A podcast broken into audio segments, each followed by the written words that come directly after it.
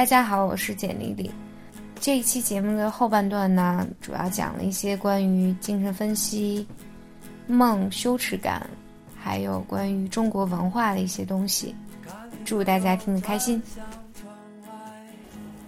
就接着刚才的，从稳定的角度来讲，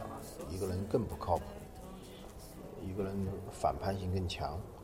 是让整个社会更稳定和谐呢，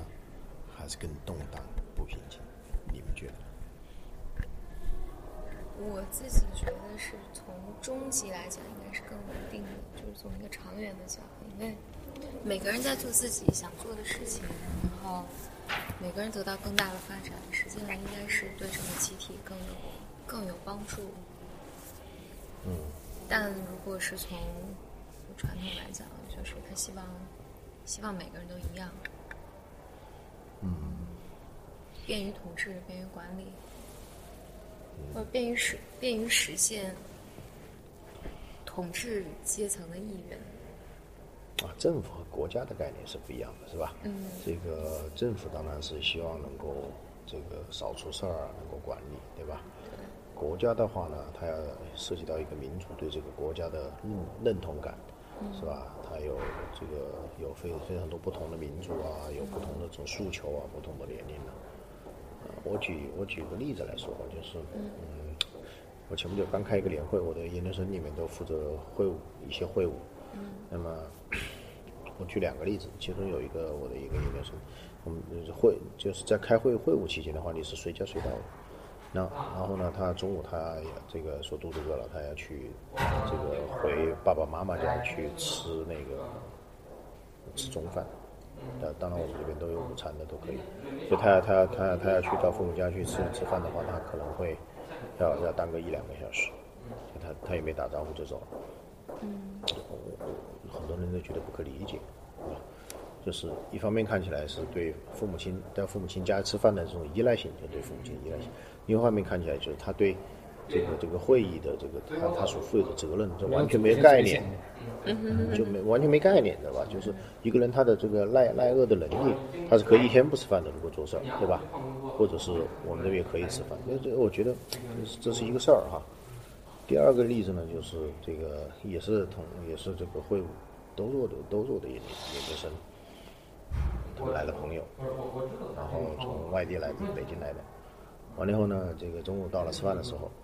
啊，那我们说，要不然我们工作人员有几个负责的工作人员说，你们出去，嗯，打了饭进来，啊，这个我们要继续再忙。结果他就和北京来的朋友一起出去吃了一个多小时，然后再过来。就是什么意思呢？就是他的这个重心注意力啊，不在这个会议上，不在这个这个责任上，他那那基本上就是在他们自己的这种身上。所以我我想引出的是什么话题呢？就是。一个社会的稳定是在于每个人他有自己的独立性，而不是任性。有独立性，他他有他有责任，他知道边界。对很多人，他如果没有边界的话，家里就闹得一塌糊涂，国家也闹得一塌糊涂。嗯。所以又回到儒家的这种这个思维，叫做君君臣臣，父父子子，就是君王的他有当君王的相，啊，这个父亲的有当父亲的相，啊，这个。呃，每个人的各司其职，就是独立性。我是现在是觉得，就是父母亲这个破坏这个孩子的边界太多，看孩子的日记啊，帮孩子这个打理一切啊。那同样的孩子反过来也会破坏你的边界。我长大了，你就得照顾我，那你不照顾我，我就赖在家里面，我就要吃你的，我就啃老啃你的，对吧？嗯嗯。所以我是觉得，应该一个人有更多的不确定性以后，他知道自己边界在什么地方，他知道自己做什么。哎，这样的话，这个社会才更加稳定。对对，所以所以实实际上就是你的独立性，就你是要独立，但是你你是要有边界的。嗯。就是这其实两个概念。我就老想，比如说你看，我还比较熟悉的社会呢，一个中国，一个就是还是美国了。嗯。就看美国的这些人，每个人其实独立都很独立，然后也有很多人很有个性。对。可是你看他的国家是非常非常稳定的。对。你看他的宪法是两百多年前制定，到现在就。是运行最长时间的一个线，所以它的社会又是非常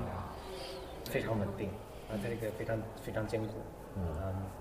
所以在想就是他怎么做到，比如是他们的法治，还是说他们就是虽然每你觉得呢？你觉得呢？我觉得就是说，他每个人是能够非常，他给你很，我就跟那个边界概念很像，他给你一个充分的可以发挥你自己、展示你自己的一个空间，但它是有一个规则，就是你在这个规则之内去做呢都没有问题。嗯，但是你你要不能超越这个规则，超越这个规则就触犯了，比如说它是以可能它更多的是一个法治的形式去，嗯，去什么去约束你。嗯，其实有两点，就是它一个是法治，就是它它这个宪法是运行了一百多年，不断的在修正，所以基本上是在这个法治最高独立的这个宪法，独立的这个大法官，这个大法官说话的话，他是可以凌驾于总统，而不叫凌驾，至少是在他这个权利之外，他这两套系统，反正你也管不着我哎，你管不着我。我也管不着你。第二个比较重要的是宗教，宗教。那么我们的国家其实宗教是有非常强的这种影响力的，而且有不同的佛教啊、道教啊，包括国外面的基督教啊、伊斯兰、穆斯林的，这个现在在恢复。另外，这个法治的问题的话呢，就有法，我们肯定是有法，就是实施起来的话，好像跟国外不太一样。但是我其实觉得是这个，就是就是内心的那个法最重要。内心里面我们就有个道德那个地方，呃，这个呢，我觉得是国外的它的就是我们有一种说法叫做，呃，就是就是心头有高于心头三尺，就是心三尺三尺之外有神灵，就这个意思。就我们现在就三尺之外就神灵没有。我觉得中国，它的宗教当然一直就有，但是宗教在中国人生活中扮演这个角色，一直没有像在西方生活中人生活中扮演。像他，比如西方人的生活有一段时间是完全被宗教阻挡、被主导的一个。那中国，比如说佛教是可能在最兴盛的，但它也并没有起到基督教在他们生活中产生那种作用。那法就更不用说了，这个完全就是一个舶来品的一个东西。所以中国，但中国有有咱们自己的管，就是儒教这套东西。如果儒教讲一个礼仪，嗯就是它是君臣父子，每天有自己的规范，它它当然也有这么一对套东西在里对面。对对，但但我我我想的是，比如基督教，基督教它的那个，嗯，就行动那个干预特别强。就我告诉你，就是就就像如果拿心理治疗比的话，基督教就更像认知行为的那个那个取向。嗯就我告诉你，你应该怎么对待你的邻居，你应该怎么对待你的朋友，你应该怎么对待你的家人，你应该几点睡觉。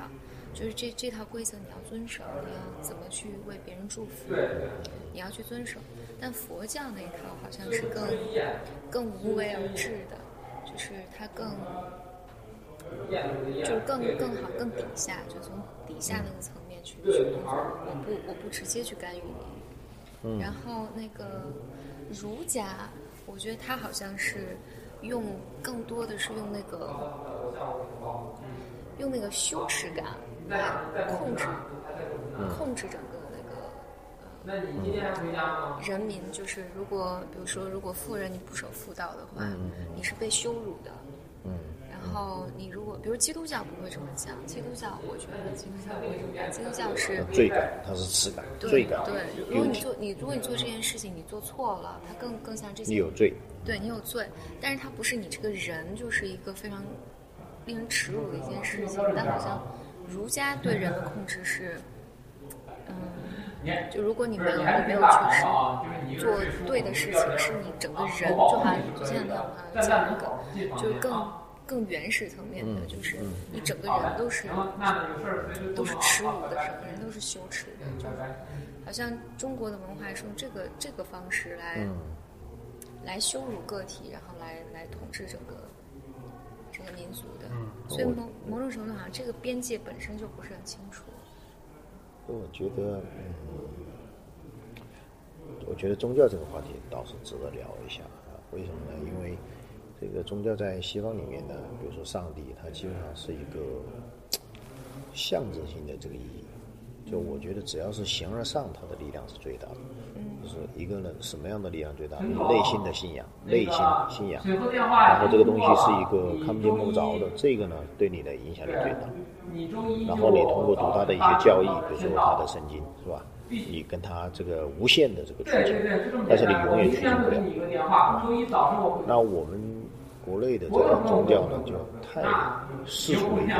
你到庙里面去，你可以给多少钱，然后这个去求求神拜佛啊，烧多少炷香，都量化到要多少多少钱，那就是太世俗了。我觉得太世俗的一个问题呢，就是功利性太强。我感觉还是公交方便，再缓个公交。嗯嗯。这个，所以我是我是我是反对这个适用性啊，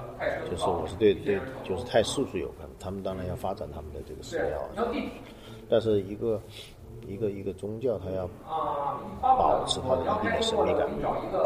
不可接近。这个呃，稍微有一点那种。威严啊，就是要有点威严，就是在在威严和接近这个民众之间的话，我更倾向于这个要要保持距离。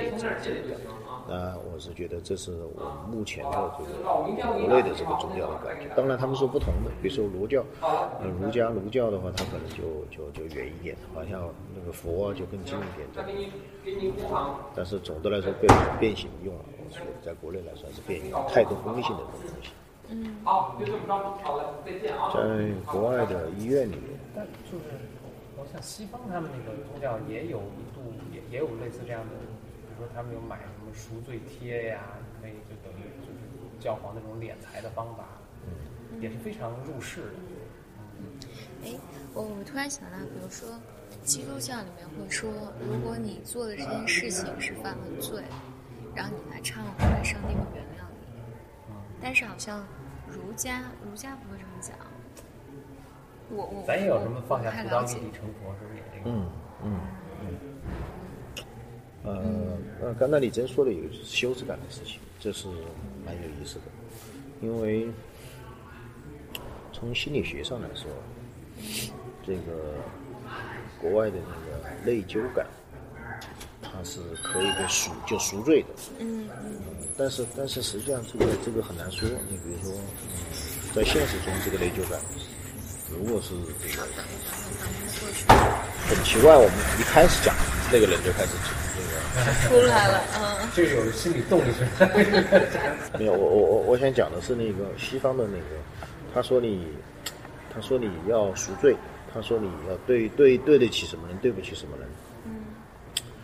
那么，如果你要是到上帝那儿去，这个做做礼拜呀，通过礼仪啊，再再给一点什么，买点什么，这个捐点款啊，啊，就是他用这种现实的这个东西呢，呃，来赎罪。但是呢，呃，除了现实的这个层面里以外，他还要告解，就是他真正把自己东西讲出来，那么让自己内心的这种内疚感会减轻一点。嗯，啊，那也就是他的目的能够通过这种操作呢，使你的内疚感减轻。东方文化中的羞耻感是很难减轻的。比如说，这个人是个破鞋，他基本上是一辈子背背上的这个东西。对对。你即便他以后改了或怎么样，他他出去别人都会指指点点的说，所以似乎是这个这个这这很难洗洗洗刷啊，这是一个。第二个呢，就是孝顺。孝这个词儿，他不是内疚的那种感觉，是耻辱感觉。你这个人很不孝顺的，有不孝之子。所以我是觉得有两个这个特质，一个呢就是东方的这个呃羞耻感的话呢，比这个西方的内疚感可能的力度更大一些。啊，第二个呢就是他的目的好像就是让你没有办法去洗干净。你像内疚是可以想我欠你钱。我把这个钱还给你，我就没有内疚感。那么这个羞耻感很难洗掉。但是呢，这是中国的统治阶级或者是父母亲希望让他们的人民或者是孩子不要最好不要去掉，因为有这种，比如说你最孝顺的人是父母亲骂的最厉害的那个孩子，他往往是最孝顺的。为什么呢？因为孝顺的意思就是说我做的不够，我要做得更好，不然的话，他社会会怎么说我啊？父母亲会怎么说我？所以我觉得这个，呃，这这个来控制这个孩子啊，或者控制的这个，我觉得这个力量是很大的。嗯，最恶毒的。嗯，就好像西方的，如果说最恶的是还是对事儿不对人啊，但耻辱就是对人，就是对你整个人都这个人的标记。哎，这个这个这个是蛮有意思的。还有的人专门有一个 Julia，他他说过这样一个定义，就是内疚啊那种感觉是对对事对人或者是对事现实中发生的这种事情，而这个羞耻感呢是对人的内心的那种感觉，啊，那么这个呢是很难被去除掉的，这个有点意思。他他们他们有讲说，那个羞耻感是就那个 shame 还有 shaming 是最原始的那一层，就跟爱啊、跟恨、跟那个饥饿是是在一个层面的那个、那个情感。嗯嗯嗯然后但内疚就更更高更高层面就更嗯，更更是更高级的那更个情绪前额叶一些。对对对。对。那说到是那那说到这儿呢，那我我我就想问，比如说你们是如果是独生子女啊，或者是吧，你们怎么对你们的父母亲呢？就是在在比如说，如果比如我这星期没有跟我父母打电话，没跟爸妈打电话，其实这个压力其实超越了比那个比内疚感更大的那个层面的情感，嗯哼，是是是会觉得我整个人不好，嗯，是会有的。我还是需要有从理性层面上去去把自己再扳回来一点儿，其实只是这件事情没做好，去道歉。就即便你打了电话，能够扳回来一点，但是你觉得那个感觉在感感觉感觉是会有的，然后所以所以这就会我我觉得我们这就或者我身边朋友吧，然后我就我我们这一代人都会存在，比如说有很多人，我记得昨天晚上做节目还好多人提问，提问也就是有一个有一个人的提问就很有意思，他说他说我我我二十多岁，我一直在努力的满足我的父母，嗯但是他说三年毕业了四年吧，三年他换了四份工作，然后但他始终达不到父母的要求。他说我很不开心，因为我始终没有达到父母的要求。他在很努力、很努力的在做这件事情，嗯就是我觉得这是一个特别典型的，就是一个中国传统传统家家庭生长起来的一个孩子会面临，比如说我嫁什么样的人啊，然后我什么时候结婚，我选择什么样的工作，然后我过一个什么样的生活。很多是我无法脱离开父母，好像是，嗯，看起来哈表面上是不独立，但其实后面很大一个程度上是那个被羞耻感给嗯抱住了。这个是蛮，这是这是中国文化蛮毒的这个地方，就是以你和你说的这个女孩，也许她的独立感、她的思想啊都形成了，但是呢，这个由于这个羞耻感，由于孝顺的这个这个羞耻感，她没有办法离开这个自己的家庭。从这个意义上来说的话呢，也许这个问题呢，就是我们说把这个责任放得更多的放到年轻人身上，也许不公平。他也许是父母亲，就是我刚才说的父母亲，嗯，他们的期望啊和他们的这个生活状况啊，导致于他们对孩子的控制性，通过这种潜意识的方式、孝顺的方式，啊，传递的更强。就是父亲放放不了手，对对，我觉得好像是整个中国那个文化、文化还有家庭，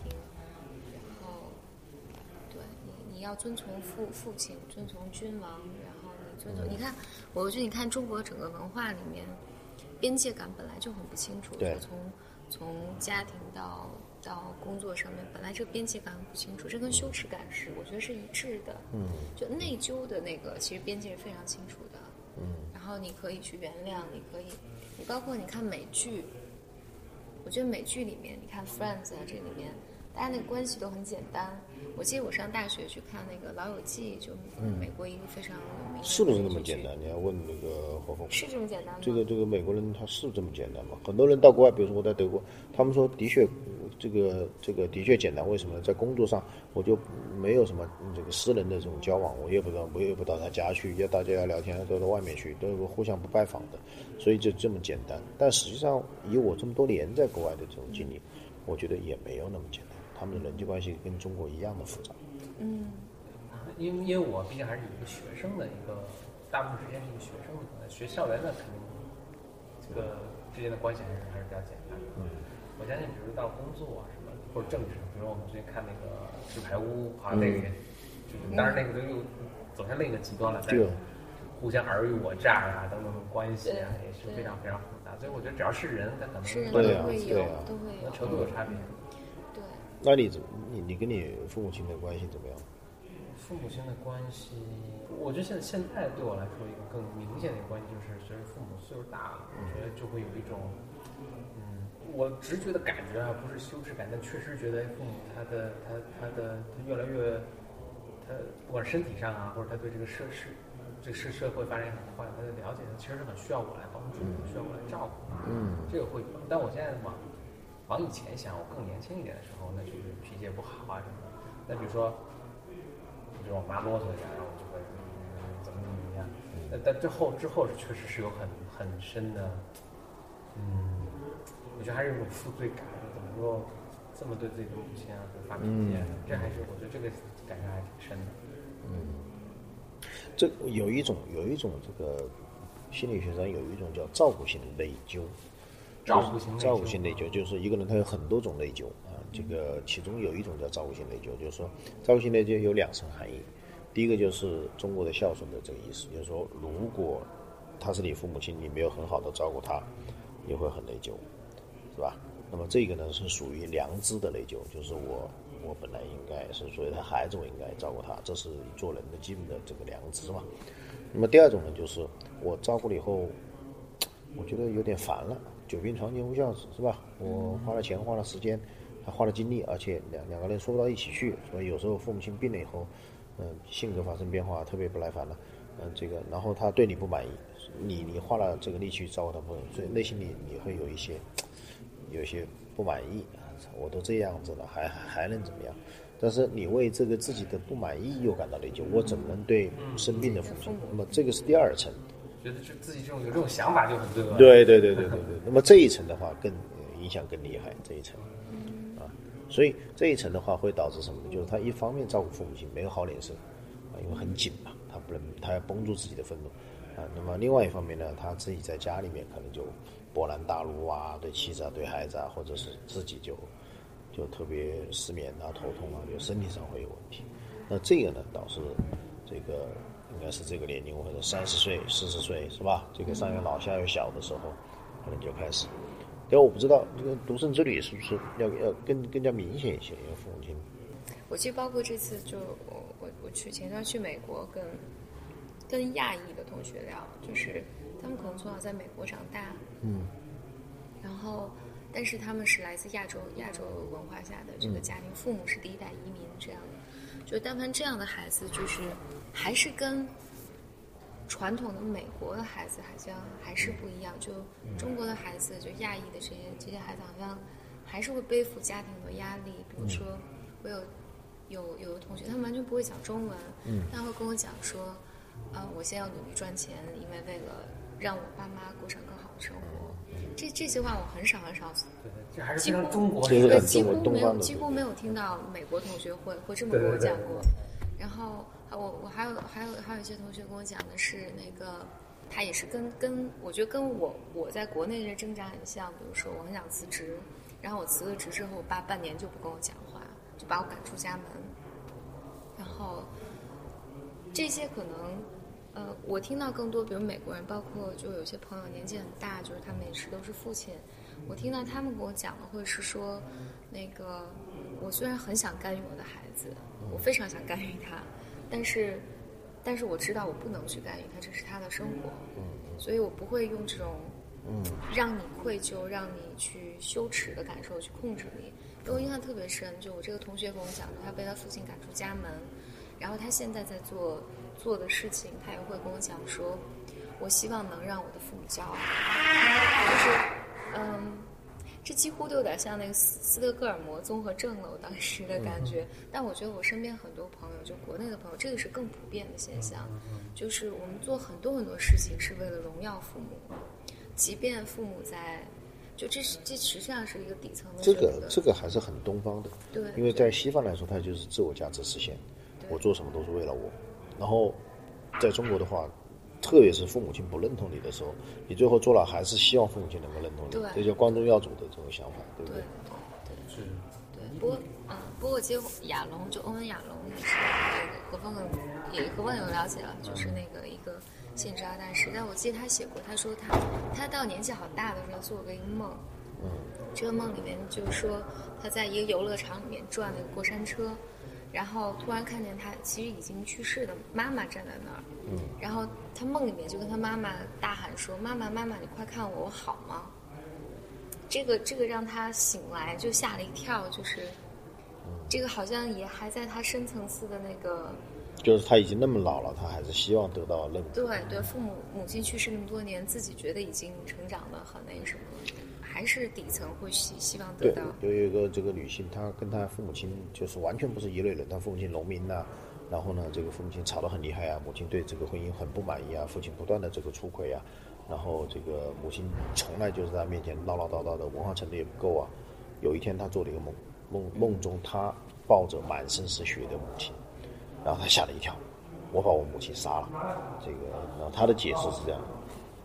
当然，我的这个解释跟他有所不一样啊。从梦的角度来讲，我会告诉他，就是你从这样一个家庭出来，你跟你家庭完全不一样，然后你对家庭呃抱有很多这种内疚感，呃，但是呢，这个浑身是失血的一个人的话呢，呃，也有可能是一个这个重生的一个自己，是吧？我们说每个人重生这这个出来自己这个都是这个都是满身都是血淋淋的嘛，对吧？所以这个在梦中很多这个出现的这个你看到的清楚的那个东西，它都会是以别人的意象来代表你。所以也许你从这一刻你你会意识到自己真正的能够独立，真正能够就是和这个家庭不一样，就并且有权利和这个家庭不一样。嗯这个这当然是给他一个解释。这对我来说，梦，呃，这个解释有很多种。呃，弗洛伊德的梦呢，是注重于他来自于过定过去的家庭中发生的事情。那我呢，注重的梦呢，这个梦能不能对他有所启发、有所帮助？你们会经常用梦吗？比如说，我们回到刚才那个这个直觉啊、潜意识啊，梦，因为我跟简历也是聊过这个事情，但我还是挺好奇，说这个梦它的解释，它的在治疗中的使用背后它这个理论是是怎么样，或者具体情况，其实完全明白哈，还非常好奇。你可以举个你的例子吗？对我我我还真有一个梦，我大概梦里是这样，梦里就是有大家好，我是峰哥。节目录制到这里呢，接下来发生的是这么一个情况，就是简历里讲述了一个他自己最近做的梦，然后施老师呢的对这个梦做了一番解读。但是呢，由于施老师功力太深，简历里后来跟我说呢，他感觉这个呃施老师的这段解读一旦被公布出来呢，他感觉自己就好像在裸奔一样，所以呃。我在做后期的本期节目的后期制作中呢，应简历里的要求，此处剪掉了十分钟，所以大家很遗憾没有能够听到施老师的精彩解读。但是简历里就是呃嘱咐我补充说，我们以后还是会做跟梦有关的主题的，大家以后还是有机会欣赏到施老师的精湛功力。我我我觉得这个可以作为一个设置，就是也许每一次我们都可以谈一一到两个梦，嗯这个肯定会有，或者你可以可以去收集梦，是吧？比如他他的一些基本的一些资料和什么时候做的这个梦，然后我我们还真收每次可以，哦我还真收集过，那他们肯定感兴趣，对不对？哦好多大家但梦我还觉得谈论梦还挺，我对我来说还是一点有有点呃畏惧的一个事情。我觉得，因为可能是潜意识你不知道会谈出一些但是对呀、对呀、也挺可怕的可能但是但是他刚才一一谈那个事情，你你就能够明白是什么意思，这就是直觉，对吧？你你能够理解他什么意思，所以所以也没那么神秘。就是如果你要去一一对一的去去去解释的话，反而就不准确了。但是你要结合他的这个生活史，最近发生的事情的话，他基本上还还蛮靠谱的。对对，那何峰也接受过我的训练，我我以前把梦给给他，对我我我们家有练习，就是他的梦，我我们俩一起那个什么，我的梦，我其实很少记得自己的梦，我就是也不是就是有睡得死还是什么，就我很偶尔很偶尔能想起想起几个梦。然后我之所以就是对这个梦这个东西感兴趣，也是以前让简历解梦之后解完之后，我觉得哎，看起来好像还真的是自己很认可这个东西，虽然感觉跟那个这个联想是个非常大的联对想，但是还自己非常认可。但是认可呢，就你自己认可呢是最大的答案答案，不不在于别人怎么解释，在于你自己有什么新的理解啊，这个。对，因为我觉得还是一个蛮好的一个资源，就是因为这是你自己做的梦，然后就是我们说这个白天的工作，梦是晚上的工作，那它是完完全没有停歇，所以你你你并不了解你自己，那你通过怎么来了解另外一个自己呢？就通过自己的梦。嗯，我们会用其他的方式来了解另外的自己，喝醉酒啊，是吧？或者是有的人在平时不讲话，唱卡拉 OK 他会很放松啊，啊，那么梦是另外一个自己。对，我们可以这个播客播出的时候召召集大家这个把自己梦发过来啊。但是因为就存在我们不知道他们的生活，就几乎你可以做一个设置，比如说这个这个，你可以讲一两个梦，然后你可以讲你自己对这一两个梦的一些基本背景的一些介绍，还有自己基本情况的一些介绍。大概那这样的话，我们才能工作嘛，或者是才能、才能可能有些延伸，不不是凭空的来讲。我们可以找一个听众来讲梦啊，对对，对，找一个听众来。找一个愿意的。如 果聊出什么可怕的事儿，就